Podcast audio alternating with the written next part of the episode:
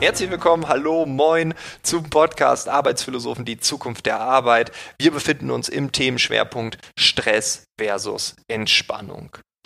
Und wenn wir darüber reden, dann müssen wir auch mit Frank Behrendt reden. Er ist nämlich, so gilt er da draußen, der Guru der Gelassenheit. Einige wenige nennen ihn auch den Lord des Loslassens. Das hat einen guten Grund, weil 2015 hat er als damaliger Fischer Appelt Vorstand zehn Ratschläge aufgeschrieben, wie man lockerer durchs Leben kommt. Und diese Ratschläge gingen viral, obwohl sie in einem gedruckten Magazin standen. Also irgendjemand hat ein Foto gemacht, das bei Twitter geteilt und los ging's. Ein Jahr später, 2016, erschien dann sein erstes Buch, gleichzeitig ein Bestseller, Liebe dein Leben und nicht deinen Job. Und ich glaube, das passt ganz gut in diesen Themenschwerpunkt. Es gibt nochmal einen anderen Blickwinkel und drei Jahre später kann man auch mal fragen, was ist denn so passiert in dieser Zeit? Ich habe Frank angerufen, wir haben telefoniert, wir haben über seinen Digital Detox gesprochen, dann ist die Verbindung leider abgebrochen, aber kein Problem, ich fasse das ja jetzt kurz zusammen. Er ist nämlich jetzt gerade seit Montag, seit vorgestern ähm, für drei Wochen komplett offline. Sein Smartphone hat er im Handyhotel seiner Tochter Holly eingeschlossen und er genießt die Zeit mit der Familie. Meine Reaktion ist dann der Beginn des Podcasts. Also wie gesagt, Frank war und ist jetzt aktuell im Digital Detox.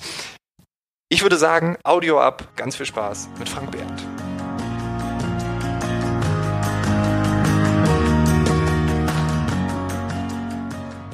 Ja, weil ich finde es wirklich interessant mit diesem Digital Detox, weil das Maximum, was ich gemacht habe, waren tatsächlich fünf Tage und das werde ich nie vergessen, weil ich in Venedig war und ich habe gedacht, so von Donnerstag bis Montag, oh mein Gott, wenn ich Montag wieder online gehe, ich bin ja mega wichtig und ich brauche bestimmt zwei Tage, um alles zu beantworten. Und dann waren tatsächlich nach fünf Tagen, wo ja auch ein Wochenende drin war, waren nur zwei E-Mails im Postfach und äh, bei WhatsApp so fünf unwichtige Chats. So, wo man irgendwie sagt, ja. Äh, ja, hier hast du ein Video und hier dieser Text ist der Hammer, lies ihn dir mal durch. Und da habe ich echt gedacht, okay, krass. Also eigentlich kriege ich mehr E-Mails, was ist hier los? Und ich habe mich ein bisschen auch schlecht gefühlt, dass ich die ganze Zeit daran gedacht habe, was jetzt passieren könnte. Und dann ist gar nichts passiert. Das ist völlig absurd. Ja, also das, die Welt dreht sich weiter. Ich glaube, man sollte es nicht äh, den Fehler machen, sich zu überhöhen und als wichtiges Bindeglied der der Weltentwicklung zu sehen. Man ist ein ganz kleines Rädchen im Getriebe und ob man nun da ist oder nicht, äh, das interessiert am Ende des Tages keinen.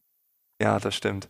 Und äh, ich glaube, wir sollten alle mindestens einmal pro Woche das Handy für einen Tag weglegen ähm, und vielleicht auch im Urlaub das Ding einfach mal ja für zwei, drei, vier Tage oder wie bei dir drei Wochen ähm, einfach um da oben mal wieder andere Dinge zuzulassen.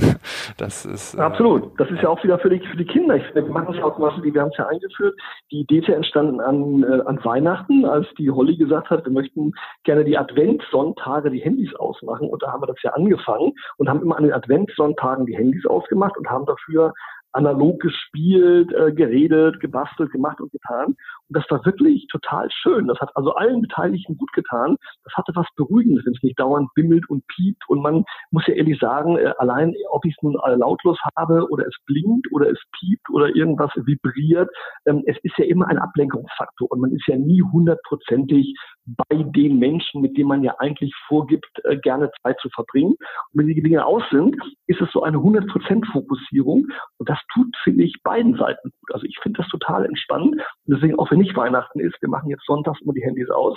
Und das ist äh, regelrecht entspannt. Das ist ein richtiger Sonntag, der hat wirklich was. Hm. Das ist so Yin und Yang. Ne? Ich weiß nicht, wie stressig sind deine Arbeitstage? Brauchst du das auch oder sagst du, es ist Nö. Ja. also ich, ich das Wort Stress äh, kann ich gar nicht, ich weiß gar nicht, was das ist. Also insofern, ich habe gar keine stressigen Arbeitstage. Also Arbeitstage sind Arbeitstage, aber ich, bei mir ist ja Arbeit und Privatleben fließend. Das heißt also, ich arbeite ja zu Zeiten, wo andere Menschen meinen Feierabend zu haben. Also abends, wenn meine Kinder im Bett sind, irgendwie abends um neun oder sowas, arbeite ich ja genauso.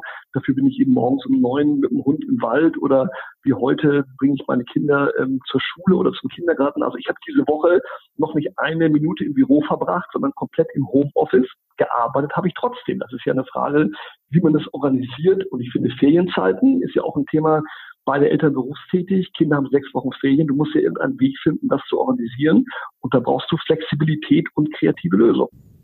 Hm. Aber glaubst du, das geht nur in deiner Branche oder glaubst du, man könnte das auch ausweiten? Weil das klingt ja schon mal nicht normal. Nee, aber das ist, ich sag mal, das ist, äh, ich kenne aber viele, die es so machen. Das ist sicherlich äh, natürlich in unserer Branche jetzt mal im Bereich der Kommunikation, im Bereich der Agentur, im Bereich der Dienstleistung, wo es um Beratungsleistung geht, wo es um äh, Texterstellung geht, wo es um konzeptionelle Ideen geht, natürlich einfacher, als wenn ich jetzt wirklich ähm, einen Job hätte, wo meine persönliche Präsenz am Start gefordert ist. Und ich glaube, das muss man immer differenzieren. Natürlich kann jetzt ein Arzt oder ein äh, Feuerwehrmann oder ein Polizist nicht sagen, ich mache alles von zu Hause.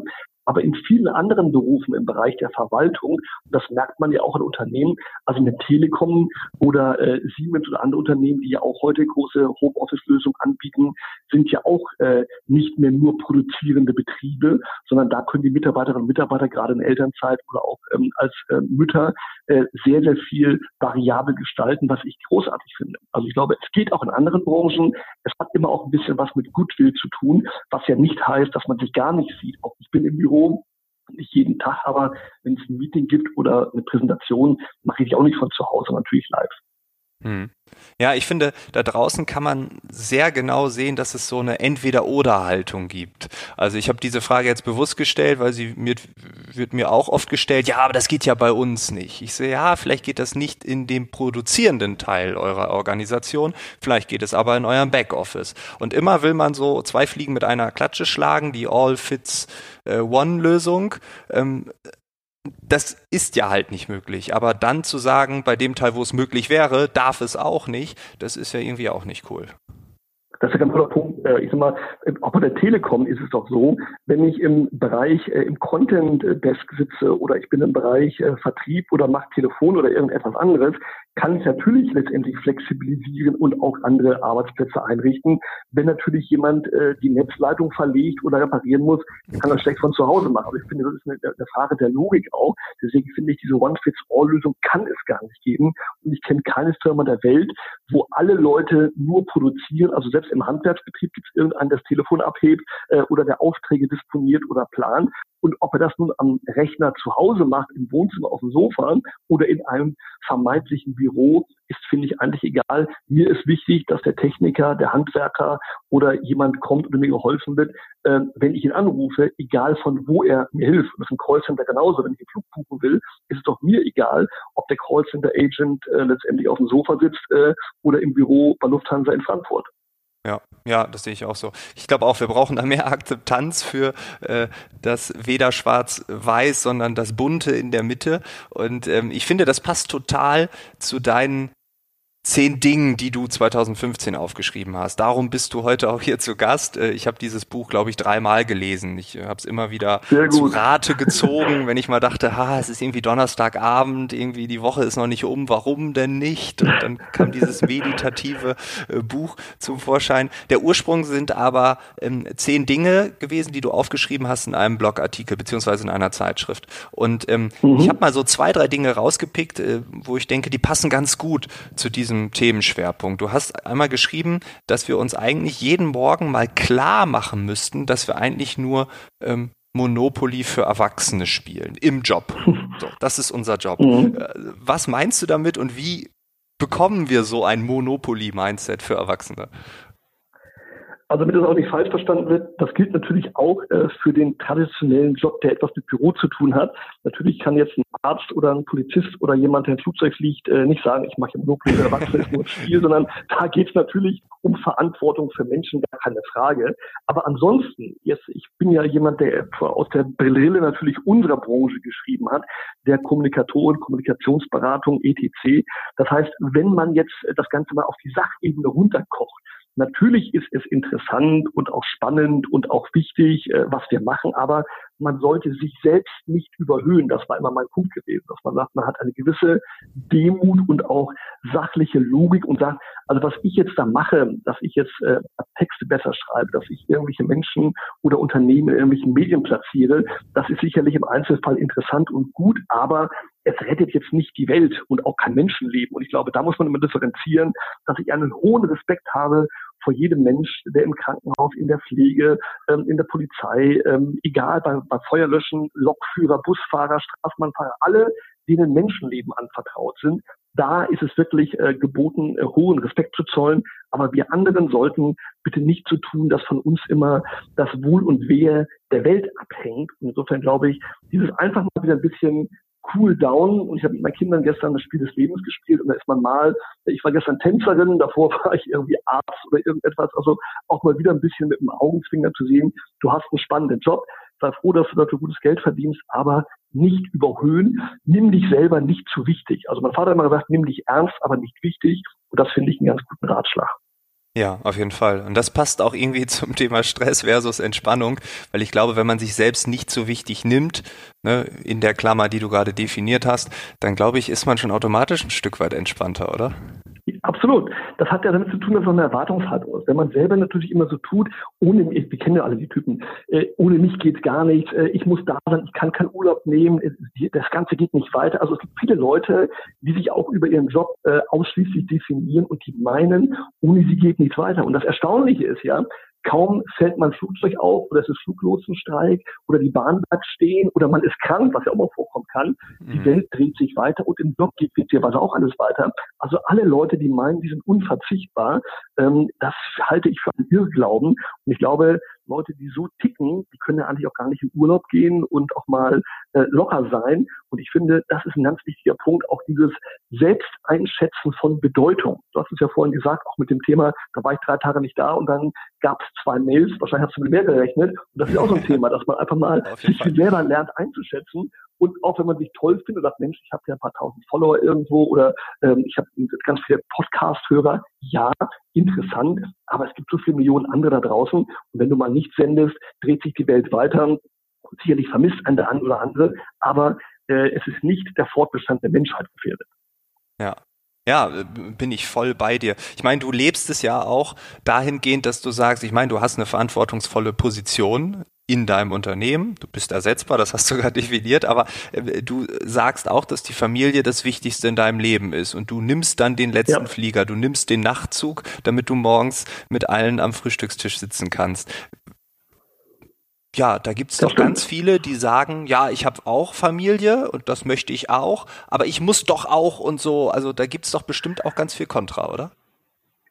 Ach, ja, ja, klar, also sag mal, das ist ja logisch, das ist ja, wenn, wenn du eine, eine, so eine Rolle einnimmst oder auch eine Position einnimmst, wo du den Leuten etwas äh, zeigst, äh, was ja vielleicht äh, sie auch tun könnten. Und witzigerweise habe ich auf meinem Buch ganz viele positive Reaktionen von ganz vielen Partnerinnen äh, bekommen, ah. die gesagt haben, Mensch, das könnte mein Mann ja auch mal machen irgendwie. Und bei allen Lesungen musste ich immer zu 80, 90 Prozent für Uwe, für Klaus, äh, für Martin, komm auch früher nach Hause. Also ich war dann so praktisch der Liebling der Ehefrauen und Mütter. Und wahrscheinlich hat der eine oder andere Manager mich versucht, nach der volle Idiot, der verdirbt hier die Preise und erzählt irgendwelche Geschichten vom letzten Flieger, wo wir doch gemütlich dann mal abends ähm, was gucken wollten und konnten mal ein Bierchen in Ruhe trinken mit den Kumpels und mussten nicht nach Hause.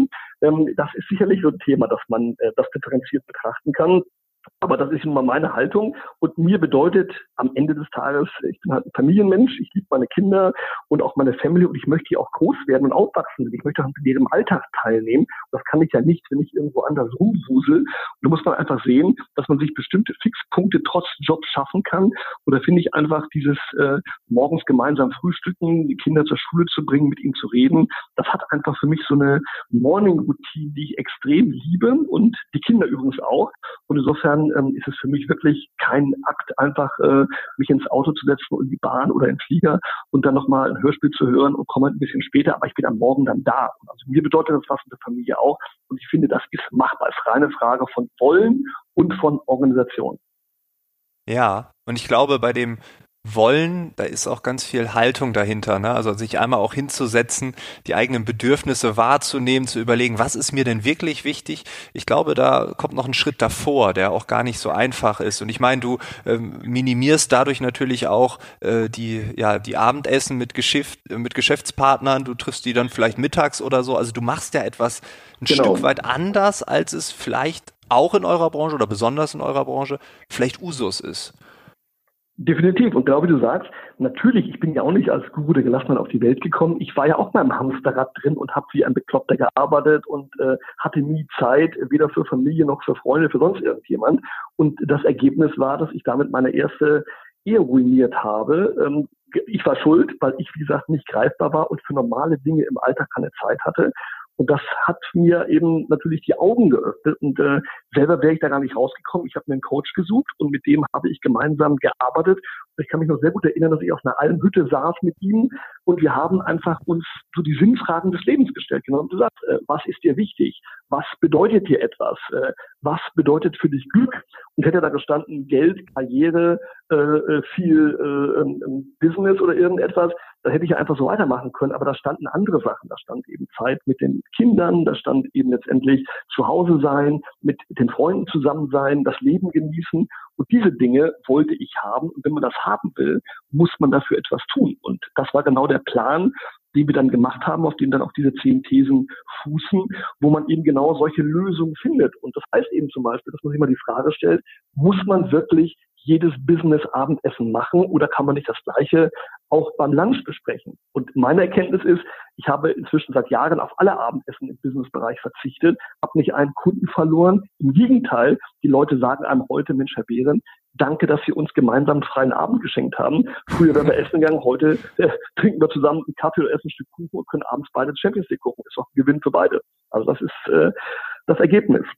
Mhm. Aber wie oft wirst du zurückgezogen in dieses Hamsterrad, in diese Art so zu sein? Ähm, wirst du manchmal schwach? Wie wichtig ist da Konsequenz? Also ich werde persönlich nicht mehr schwach. Ich bin da auch wirklich eisenhart. Meine Frau sagt brutal konsequent. Das finde ich aber eine ganz gute, gute Beschreibung. Ähm, ja. Liegt aber natürlich auch daran, dass ich natürlich mein persönliches ähm, Arbeitsset geändert habe. Also früher, als ich Vorstand war oder Geschäftsführer oder CEO, da hätte ich sicherlich äh, manche Dinge auch äh, in Zwängen nicht einfach wegdefinieren können, weil wenn du irgendwie aus der Zentrale in New York irgendwelche Meeting äh, anberaumt kriegst, da kannst du nicht sagen, jetzt mit dem Hund den Wald irgendwie.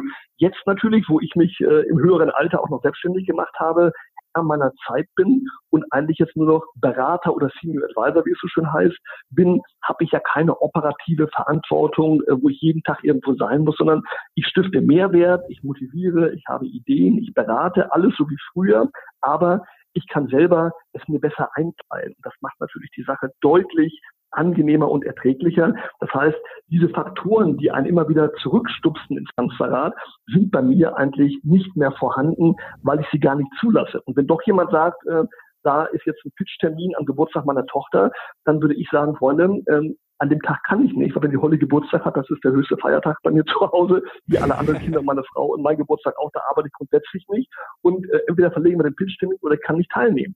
Und witzigerweise immer wenn man darüber kommuniziert und vor allen Dingen nicht einfach sagt, ich kann nicht, sondern meine Jüngste hat Geburtstag, ich werde mit Bibi und Tina auf dem Reiterhof mit äh, Amadeus und Sabrina gebraucht, da lachen die alle und dann ist es kein Problem, den Termin zu verschieben. Ich glaube, diese Ehrlichkeit ist entwaffnend und die macht auch sympathisch und menschlich, weil wir müssen ja mal eins sagen, auf der Gegenseite sitzen ja in der Regel auch Menschen und noch keine ja. Roboter und deswegen ist ein gutes Gespräch, glaube ich, immer die beste Lösung, um einfach Hamsterrad-Problematiken zu lösen.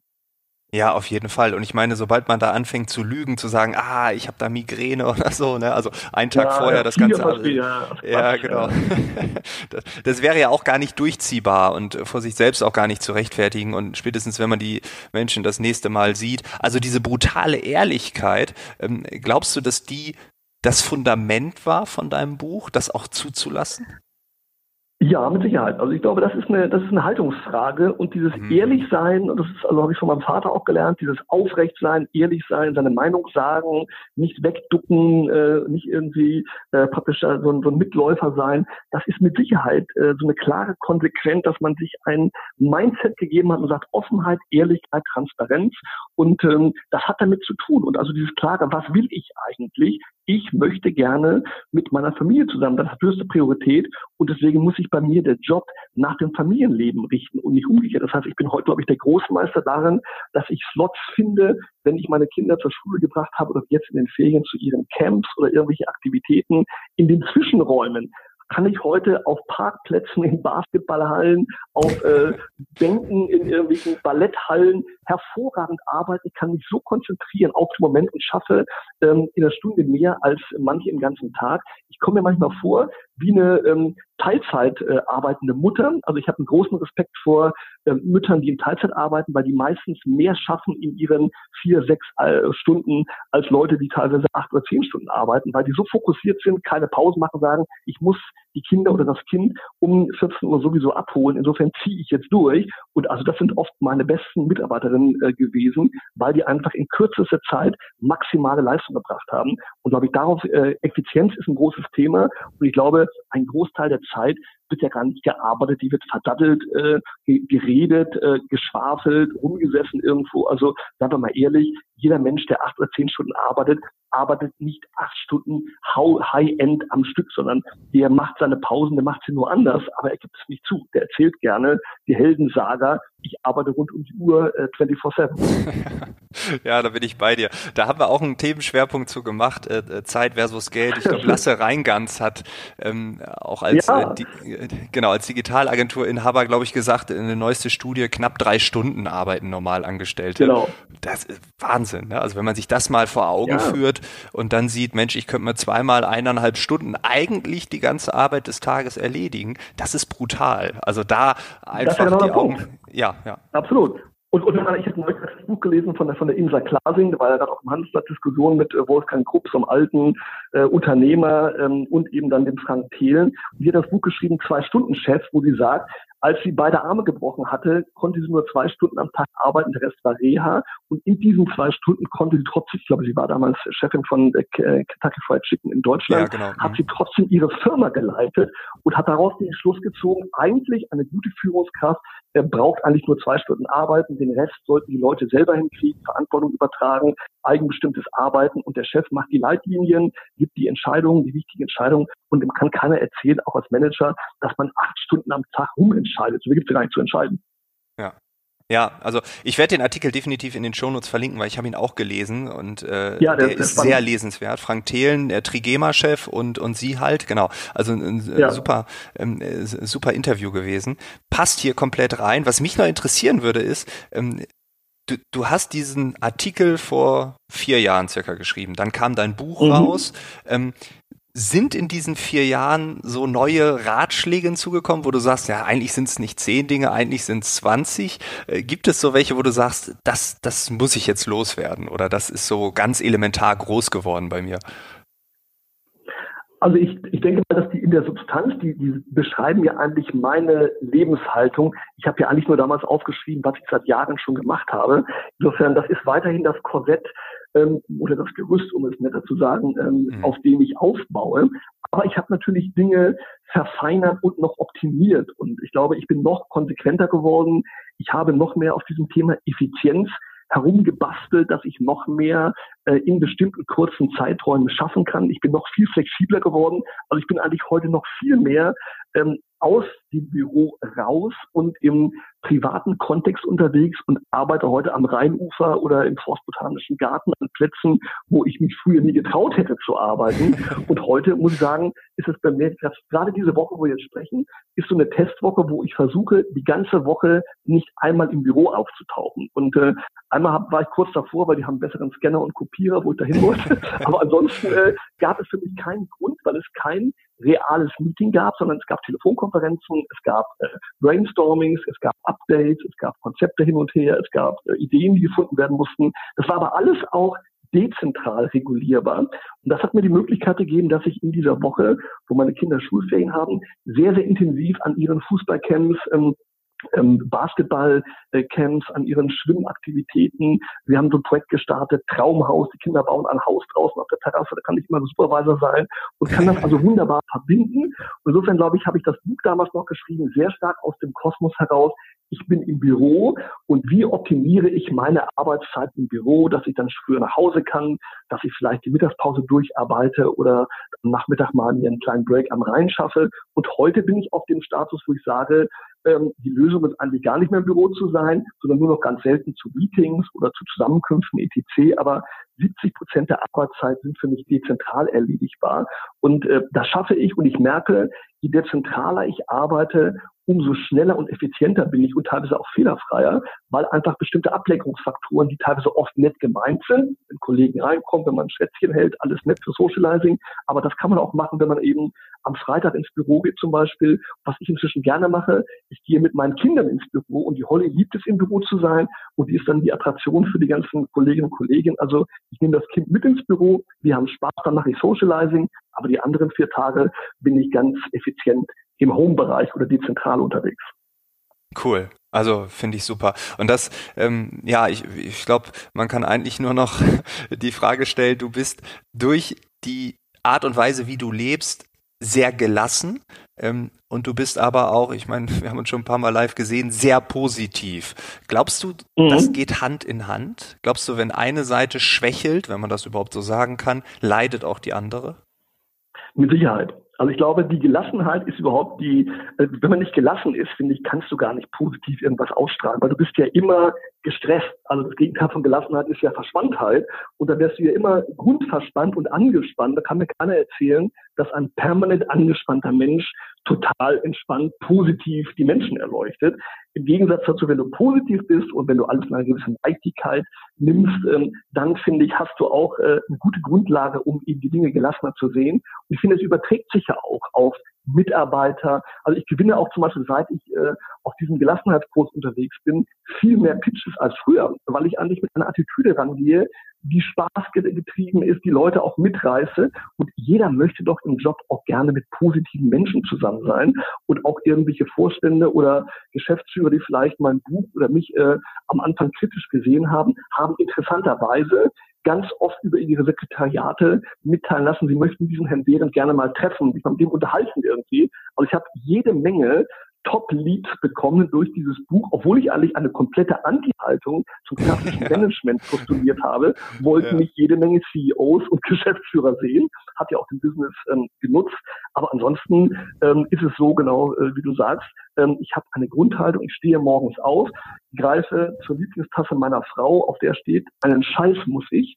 Und in der gieße ich mir einen Kaffee ein, trinke den auf dem Balkon und dann beginnt der Tag mit Gelassenheit. Und wenn du schon morgens sagst, einen Scheiß muss ich, da haben wir genau dieses Thema müssen. Gar nichts musst du außer happy sein, glücklich sein und ein netter Mensch zu sein. Das musst du, solltest du, muss man gar nicht, aber man sollte es sein. Und das macht das Leben extrem angenehm. Und ich muss sagen, dieses angenehme, gelassene, positive Leben, das macht so viel Spaß und äh, ich möchte es nicht missen, keine Sekunde. Ja. Und wenn du nochmal den Abschlussratschlag unterstreichen könntest in den zehn äh, Dingen, die du aufgeschrieben hast, so heißt ja auch dein Buch dann, aber du hast es jetzt ausführlich ausgedrückt, liebe deine Familie, deine Freunde, dich selbst und das Leben, aber nie deinen Job. Wie würdest du das unterstreichen?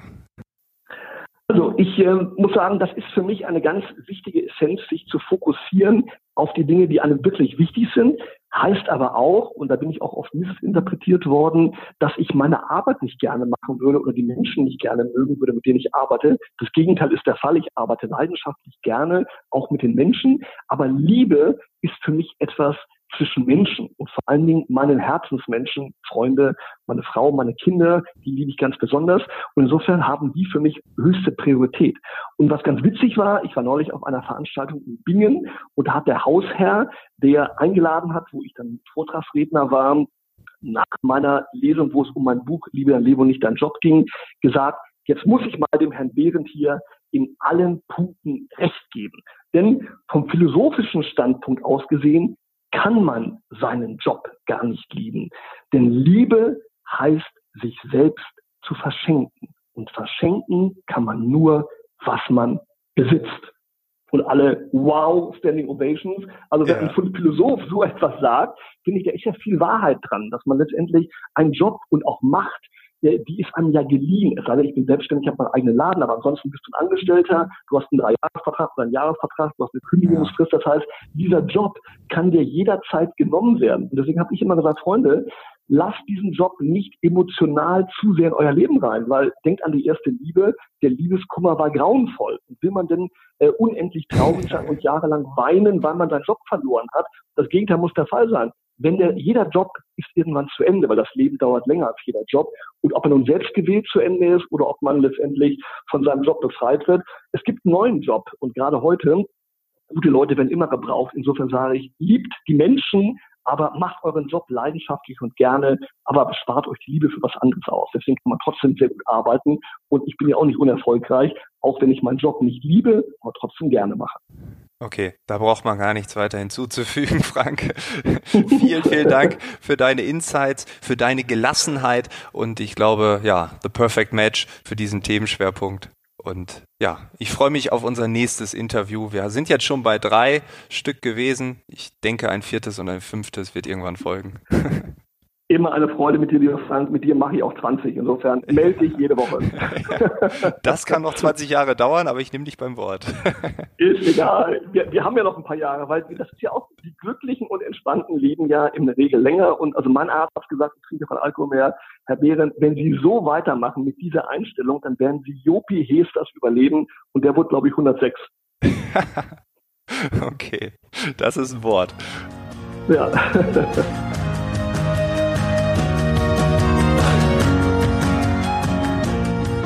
Das war das Gespräch mit dem Guru der Gelassenheit mit Frank Behrendt. Ich hoffe, die ein oder andere Inspiration zum gelassener werden, zum Loslassen war dabei. Alle Infos zu ihm, alle Infos zum Buch etc. pp. Du findest alles in den Show Notes. Du kannst den Podcast abonnieren bei Spotify, bei iTunes, Google Podcasts. Ähm, es gibt jetzt Audio Now, es gibt verschiedenste Plattformen, die gerade im Podcast-Business unterwegs sind. Und ja, ich würde sagen, probier es einfach aus, probier den Themenschwerpunkt aus. Ich wünsche dir eine tolle Woche. Bis nächsten Mittwoch. Ciao, ciao.